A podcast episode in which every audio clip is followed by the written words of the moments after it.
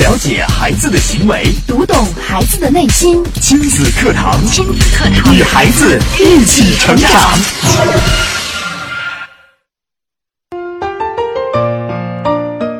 听亲子课堂，做智慧父母。欢迎大家锁定频率，收听我省首档以心理学为基础的亲子教育节目《亲子课堂》。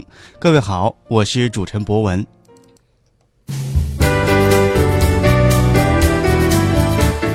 亲子课堂今日关注：父母怎么说，孩子才会听？实际操作二：规则的制定。主讲嘉宾：亲子教育专家张文珠老师。欢迎您关注收听。节目的开始，我们首先有请张老师。张老师，你好。大家好。每一个孩子都是祖国的未来，祖国的希望和栋梁。父母是孩子的启蒙老师，他们的言行很可能影响到孩子的一生。那么，如何说、怎么做、用什么样的方式和孩子去沟通，孩子才会听呢？才会敞开心扉呢？什么样的方法才能得到好的结果呢？嗯，那么今天说到这个呃规则的制定啊，呃，为什么这个呃规则的制定要放在这个父母怎么说孩子才会听呢？那么就呃就是上一周有一个听众他就跟我说，他说哎呀，我现在我们家老二，哎，我是管不住他了，嗯，每天放了学，呃。作业都不写，跑出去玩玩到晚上十一二点了才跑回来，我根本管不住他。嗯，然后我就这孩子精力旺盛啊。嗯，我就问他，我说：“那你给他制定规则了吗？”没有。他说：“哎呀，管不住了，管不住了。呃，制定也没有用。”嗯，这个家长有点想放弃了，就不管了。嗯，其实呢，嗯，这个规则的制定是从方方面面。特别是从孩子小的时候就已经开始了，嗯，比如说孩子从零到呃零到一岁，他会父母给他制定什么样的规则，他就会去遵循什么样规则。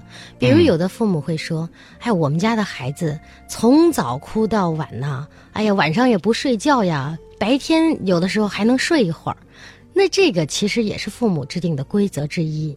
嗯，如果他生下来白天的时候呢，父母和家人不要太安静，不要想着啊，我们不敢说话，不能出声。我有一个同学同同学嘛，他就是他的女儿，现在一直到了七岁多，还是这样，有一点动静就睡不成，睡不着。就是平时的生活环境特别的安静，就白天爷爷奶奶不敢说话，不敢开电视，家里面不敢让来客人，对，就是不要说话，我的孩子要睡觉。对，那么他白天睡了一天，你想一想，他晚上一定是不会睡觉的。嗯，这是你给他制定的规则。是，如果你白天家里的人，就像我们家，我们家两个宝贝出生，都是我们白天的日常生活和工作都是该怎么进行怎么进行的。嗯，包括我还会。在他醒了，吃完奶后跟他玩儿，那你要跟他玩儿，你要跟他讲啊，白天这个时候我们就是一起玩呢，啊，我们一起快乐。当然，他月子里边 睡觉时间会比较多一些，对。但是你要抓住他仅有的醒的那个时间跟他玩儿，尽可能的放长时间让他去，就是精神一点去想，而不是让他去尽可能多的睡觉，那么他晚上就会睡得很好。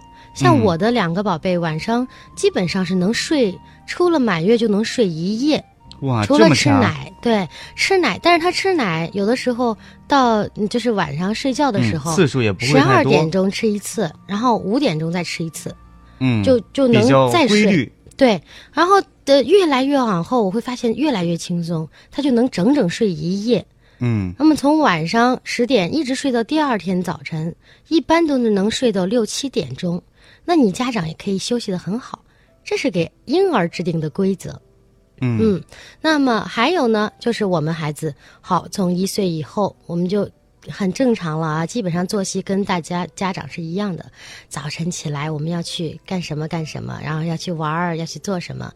那在做什么事情的这个基础上，有很多一岁多的孩子，我会听到家长说：“哎呀，别拽我的头发。”哎呀，别挖我！你看你这孩子又打人了。其实呢，一岁多的孩子，这个时候家长要跟他讲，这个规则是什么呢？而不是告诉他，嗯，那个你又打我了，你又抓我头发了。那个时候其实他抓握能力的一个体现。嗯，他不知道什么时候就抓着你头发，他不是故意的。那么你跟孩子讲，哎，宝贝，你可以摸摸妈妈，你给他制定规则。而而不是说去指责他这件事，但他不知道为什么，他只知道、哦，我这会儿抓一下妈妈，我觉得挺好玩的，啊，然后或者是我打你一下，我觉得挺好玩的，你就告诉他。啊，我们的规则是你可以摸摸妈妈，你可以抱抱妈妈，你可以亲亲妈妈，这是你给他制定的规则。嗯。嗯，有很多家长对于一岁左右的孩子制定的规则就不太一样，就是嗯。孩子打妈妈了，妈妈会还一手。对，对，这种孩子长大以后了，他就会有暴力的倾向。然后孩子也不知道到底什么是对的，嗯孩子本来觉得。我是在和你玩儿，对嗯，或者说我的牙痒了，口欲期，我咬你一对对，，有的孩子是这样，一直到很大了，还还使劲的咬人，那个就是就像那个刚才博文说，嗯那他的口腔期到了。其实你可以正确的引导，嗯你说，哎，孩子，嗯，不可以咬别人。那么我妈妈给你买那个我们可以咬的东西，妈妈给你做饼干。那我、嗯我的孩子小的时候，我给他做那个饼比干，较硬的磨牙棒，磨牙棒啊，你不行不会做了可以买嘛，买一些磨牙棒。嗯孩子一想，嗯你可以给他换各种口味的，也可能他一直吃那一个，他也不不喜欢。然后你还可以给他换，还有一些嗯可以咬的，对玩具，嗯就那个玩具上面有那个可以咬的，你就给他，让他去充分的发挥。然后他如果去咬你，你就跟他说，嗯、来，我们换一个东西，但是呢，你可以摸摸妈妈，你跟妈妈抱抱吧，一定要把这个化解成一种爱，让嗯他感觉到、哦，我是爱你的。对对对，是的，嗯，我那么见过有些家长就是，孩子咬他，他也咬孩子，咬我疼不疼？咬我疼不疼？为让你知道咬的疼不疼。哇，这种家长的思维模式嗯不知道怎么样想的。对，其实有很多家长呢，就像我们的节目一样，嗯，呃，是一张孩子的说明书。很多的家长生了孩子不知道该怎么去养啊，因为他嗯很想养好，很多的家长都觉得，哎呀，我要。我一定要让我的孩子成为什么什么样的人，我一定要让他快乐，让他幸福。但是真正生出来了，不知道该怎么办，嗯 面对种种问题会很很很无无助的。嗯嗯，那么 这是一岁多两岁，那么呃，接下来呢，就是我们所谓的呃呃契约了。就像我们的孩子，很多孩子，呃，出去现在都会坐那种一块钱一个那种摇摇车啊，摇摇。那我们就会说，哎，那个今天出门的时候，你得给孩子制定好规则。我们今天出门去做一次摇摇，好不好呀？或者是你做，如果家庭条件允许，你可以跟他说，那我们做两次好不好？只能做两次，选两个，因为现在摇摇的那个种类特别多，对不仅是孩子，连家长看了有的都没有见过，确实挺好玩的。嗯，就有一次我跟我的女儿，我们两个，她才那个时候才呃三岁吧，然后我们就看到了一个，呃，就像那个呃玩弹弹儿的，就是就是儿童嗯嗯，赌博机，然后呃放进去币以后，哎，出来很多弹弹儿，然后你嗯再放进去，它又出来很多，觉得很好玩儿。我就陪着我女儿在那玩了一会儿，我也觉得挺好玩的。但是那个时候，你如果跟她制定制定之前就制定规则，说我们只能玩一次啊，但是你发现挺好玩，你还想让他玩一次，那你就打破你的规矩了。对，所以，嗯，像这个要给自己也留点余地。比如说，你可以跟孩子说啊，我们今天出去做摇摇，如果我们看到很好玩的摇摇，我们可以再选择一个，可以跟嗯孩子讲好。而不是说啊，我们今天就做一个啊，说好了，然后到那儿发现，哎呀，这么多好玩的，孩子又要去选择一个，不是说好了吗？不能不能再做了，然后孩子也觉得很伤心，你也觉得，哎呀，确实今天没有让孩子做够啊，心里挺难受的。那么可以，嗯，不用一成不变的，你一定要跟孩子只要商量好，你跟他讲好哦，我们今天如果真的看到好玩的，我们可以做再再做一个啊，或者是好吃的东西。你今天带孩子去超市了，嗯，你如果真的要大采购，你买了很多的东西，那么孩子可能只买一样的话，对于他来说，嗯，不是去平时的那个小卖部或者是小小的那个店商店，那你可以告诉孩子，我们今天可以选两样你特别喜欢的啊。那么，呃，有的时候呢，哎，下孩子上幼儿园了，每天出来。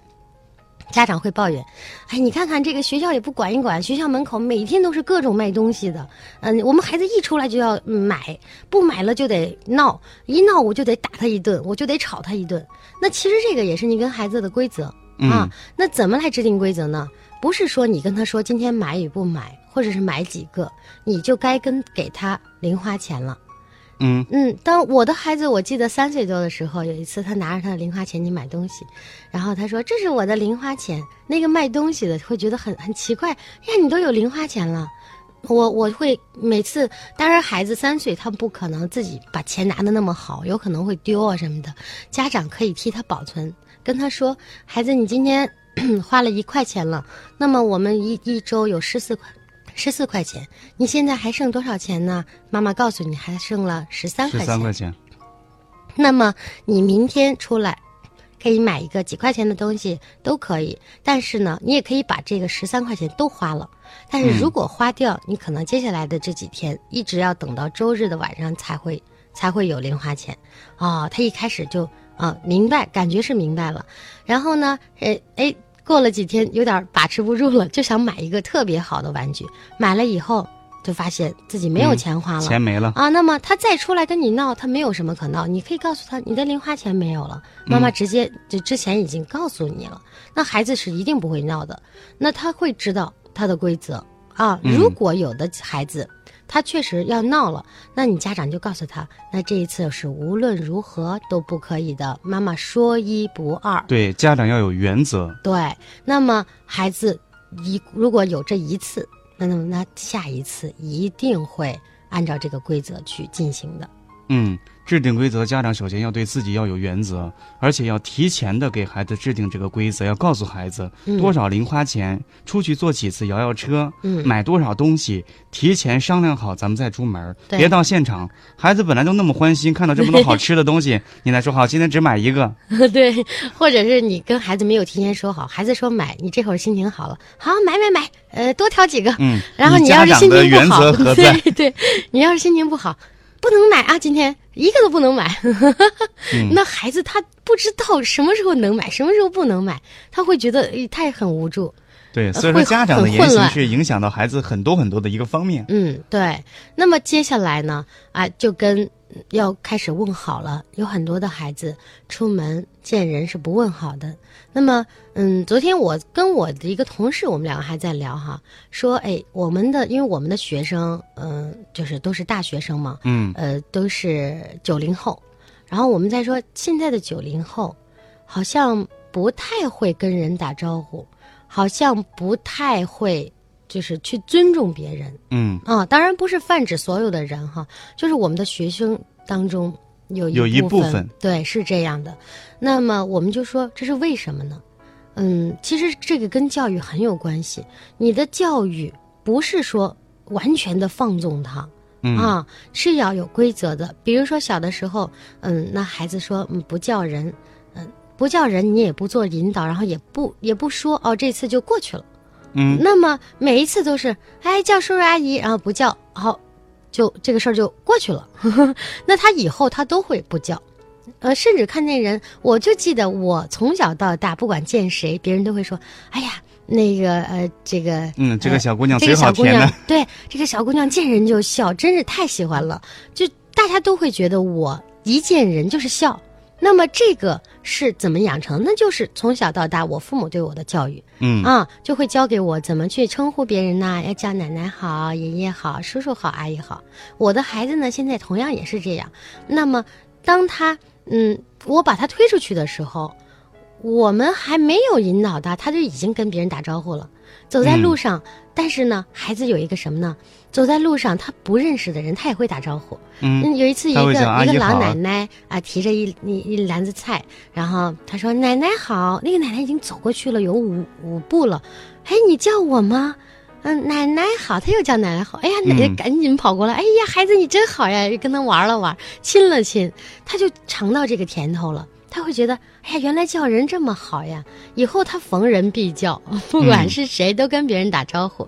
那其实呢，有的孩子是这样，那但是慢慢慢慢长大一点，反而反而有点害羞了。他知道这个，不好意思。其实他那个害羞呢，也是他的戒备心，这个是非常好的一个表现。也就是他长大了，他知道不是每一个人都可以这么。近距离的去跟别人去接触的，那么他有一些戒备心，他会觉得，哎，这个人我到底叫不叫他？然后呢，家长要引导了，说孩子，嗯，那么，嗯，你看你原来小的时候，呃，经常叫叔叔阿姨，叫的可好了。嗯，你看我们平时叫的都很好。那么今天见阿姨呢，也要叫阿姨，因为阿姨很喜欢你。那么你引导一会儿，孩子就会叫了。啊，嗯。当然不是说吵他，也不是说你故意的说什么，对，你甚至家长会逼着孩子叫叫，快叫。嗯，那么一定要引导，耐心的引导，也不能把这件事情就这么过去了。对。啊，一定要跟他讲，你之前你看你见奶奶的时候叫了，奶奶是不是给你一个好东西呀、奶奶是不是特别喜欢你啊？你要跟他讲这些好的好的东西，好的呃事情，然后他就觉得，哎，那那他就叫了，嗯。呃回过来神儿了就叫了，就觉得嗯哎、下一次他还会叫，那么慢慢慢慢的帮孩子养成这样的好习惯。嗯制定好规则啊，出去一定要叫人称呼人，而不是说见了人看你一眼我就不理了，这个是绝对不可以的、嗯，啊！没有规矩是不成方圆的。对，在给孩子立规矩的过程当中呢，家长应该是满面春风的。嗯，和声细语的跟孩子来说话，千万不要那么严厉的跟孩子来沟通。这样的话呢，孩子也会有抵触的情绪，嗯就像大人说话是一样的。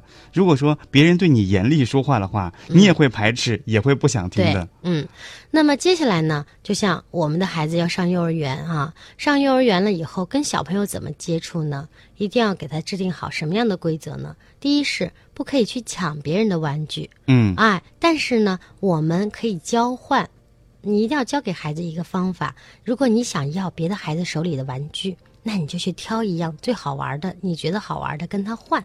那如果他不跟你换呢，你再去找一样，再跟他换。如果他还不跟你换的话，你就可以先玩一会儿别的玩具，玩一会儿了，然后跟小朋友说好，我们两个轮流玩好吗？啊，那么你再玩几分钟。当然不可能每个孩子都这么的呃嗯呃通情达理，但是你要教给孩子这样的规则。如果你教给孩子这些规则，他都去做了，然后他没有得到他想要的结果，你就告诉他，那么不可能每一个宝贝都跟你一样这么的有礼貌。那么，嗯，你如果他真的不给你，我们就是下一次等到他不玩的时候，我们再玩。那那你现在只能是这样，而不是说。那你就跟他抢，或者是你在幼儿园如果一味的让孩子去抢，然后呢不让他去，就是想各种办法，或者是转移他的视线，那他很有可能跟小朋友们经常发生发生冲突，对，这样子会很麻烦的。啊，就像我们的社会一样，你不可能看不惯这个，看不惯那个，然后你就去跟别人发生冲突，对那你时间长了，你就会跟很多人矛盾激化。嗯，那你之后的人际关系就很很很乱了啊，很不好。那嗯，我们接下来就是我们孩子要上要上小学了，上小学其实上小学。很多家长就会说：“哎呀，嗯，你看我们的孩子现在就是拿着本儿，呃，那个，嗯，就该写的作业就不想写了，嗯、就觉得自己会了。嗯那个一年级的时候还好，二年级就不好好写了。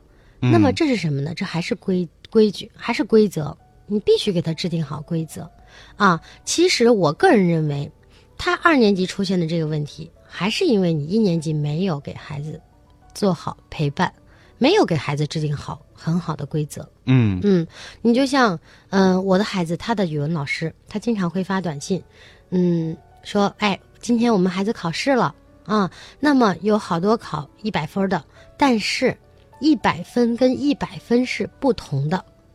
嗯，哎，老师说这个话的时候，很多家长就在群里问，哎，这这个为什么不一样啊？你都考了一百分呢。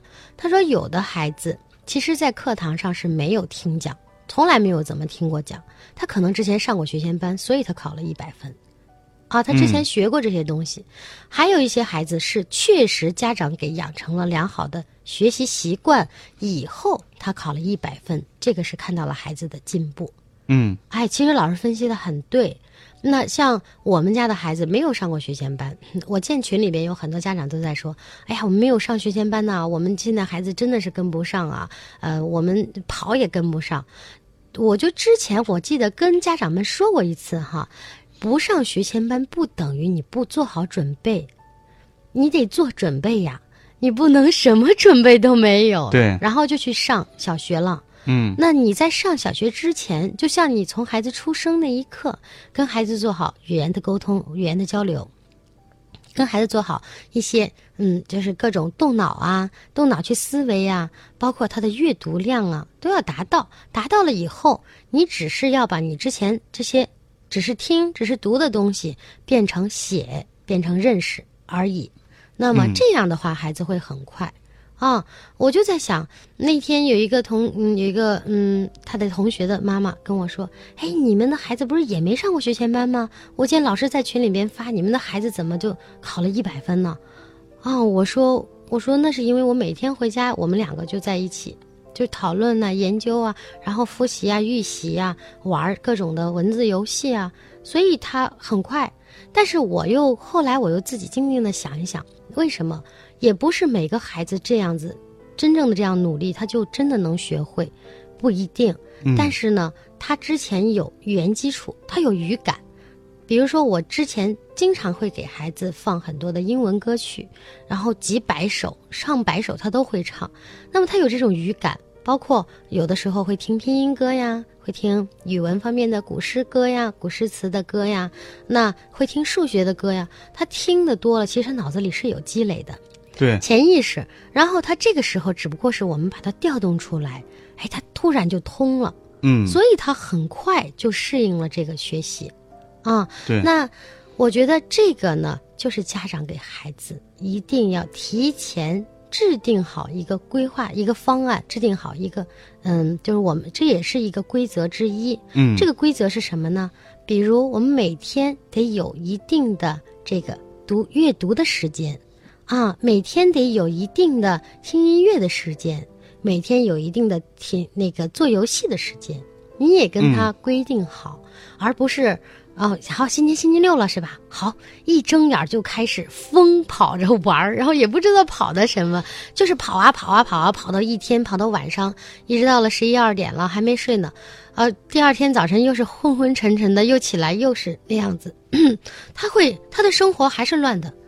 那你没有给他制制定好规则，他星期一去上学的时候，又是又是乱七八糟，又是什么都不知道，然后也也不知道自己哦，星期一老师要要讲些什么，那他完全不知道。对，有些家长特别了解这个规则，但是呢，在生活当中运用的过程当中呢，自己的大脑是一片混乱的。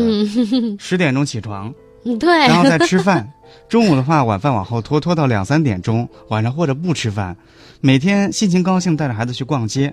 去游乐场去玩，他觉得孩子很开心，在享受这种生活。其实这种规则是自己给自己给打破了。嗯，这样的话，孩子在以后的生活当中，嗯，你上学的时候呢，不愿意起床，嗯嗯，在写作业的过程当中想玩，都是家长给孩子引起的这种小毛病。嗯，你看哈，还有就是上了小学，很多家长都会说，我的孩子永远东西不知道扔到哪里去，找不到。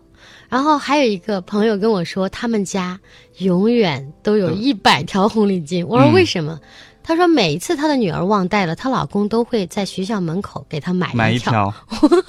我就觉得很有意思。他说我我有一次就跟他讲，我去送她，因为她老公正好上班能送孩子，嗯，然后他呢是正好是相反方向，他就说有一次我就去送她了一次，她忘带红领巾，我说今天坚决不能买。他孩子说：“妈妈给我买一条吧，就是很感觉很无所谓，反正是能买一条。”他妈妈说：“不可以，今天坚决不能买。你今天就去学校，去看看老师怎么说啊！你必须要承受你这个忘带红领巾的这个责任。”错了，对。然后呢，孩子就去了。去了以后回来，孩子，你猜孩子告诉他什么？怎么说？他说：“哎呀，今天老师没有吵我。”他说：“为什么没有吵你？”因为我看见老师写黑板写板书的时候，我偷偷从教室后边溜进去了。嗯，然后也没有迟到，也没有挨吵，也没有因为戴没戴红领巾，什么都没有，就这么过去了。他就在说：“他说其实我的孩子就因为这些事儿，就已经变成了一个会钻空子的人，而且他尝到了会钻空子的甜头。嗯，他会觉得，哎，你看这一次，我我我也没有被老师吵。”哎，我也没有戴红领巾。其实你看，我偷偷溜进来还是可以的。他以后可能会把他的这种，这种小伎俩变得更高明，可能让你家长更看不出来。嗯，那么这就是我们所要给孩子规定的：你每天晚上睡觉之前需要把第二天早晨的东西全部准备备好你的书包准备好了吗？你明天什么课？你的文具准备好了吗？哦，那你的美术要准备好了吗？你的衣服你要穿什么？明天早晨起来，她说她老公每天早上起来就是不停的，快点快点，你起来了没有？刷牙了没有？洗脸了没有？什么就像我们原来听的那首歌，啰嗦的那首歌。嗯 啊，那其实孩子呢，你给他头一天晚上给他梳理清楚，第二天早晨只叫他一遍，哎，孩子该起床了啊。嗯那么你的衣服你昨天晚上找好了是吧？好，现在起来穿吧。然后孩子会很，他会知道他穿什么，穿好了以后刷牙、洗脸、吃饭、上学，就这么多事儿。然后你会发现，每天早上其实时间不需要多少，你也不需要催他，啊，嗯包括晚上睡觉，你也是告诉他，好，你现在去刷牙、洗脸，去去呃去那个要要洗脚洗，嗯包括呃个人卫生都要洗啊，包括有的时候夏天肯定是天天必须要洗澡啊。那嗯，你的孩子你要让他自己去洗。啊，让他养成一个好的习惯，而不是你给他弄好了水，牙膏挤上了，然后催他，然后让看着他刷牙。我现在就觉得很轻松，我的孩子每天都是自己把这些完成的，嗯，完成了以后，而且还自得其乐，玩的特别的开心和高兴。